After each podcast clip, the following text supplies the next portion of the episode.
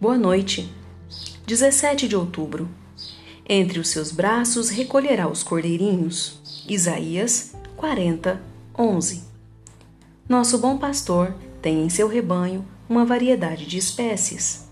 Algumas ovelhas são fortes no Senhor e outras fracas na fé, mas ele é imparcial em seu cuidado com todas elas.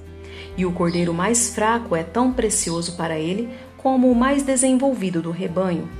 Os cordeiros comumente ficam para trás, são propensos a vaguear e têm tendência a fadigar-se. Porém, de todo o perigo destas debilidades, o Senhor os protege com seu braço de poder. Ele encontra almas recém-nascidas, como jovens cordeiros prontas a perecer. Ele as nutre até que a vida se torne vigorosa.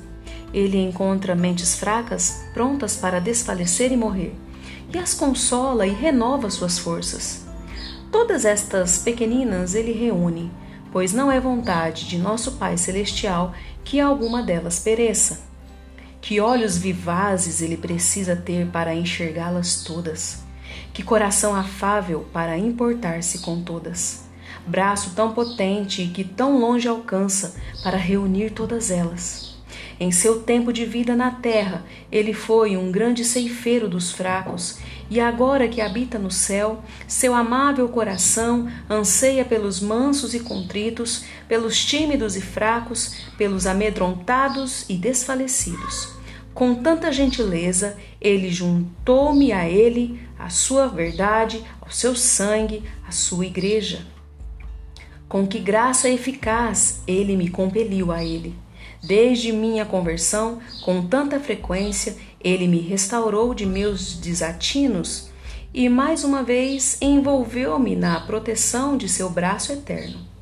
O melhor de tudo é que ele faz tudo pessoalmente, sem delegar a tarefa de amor, mas dignando-se a resgatar e preservar seu servo mais desprezível. Como o amarei o suficiente ou o servirei dignamente?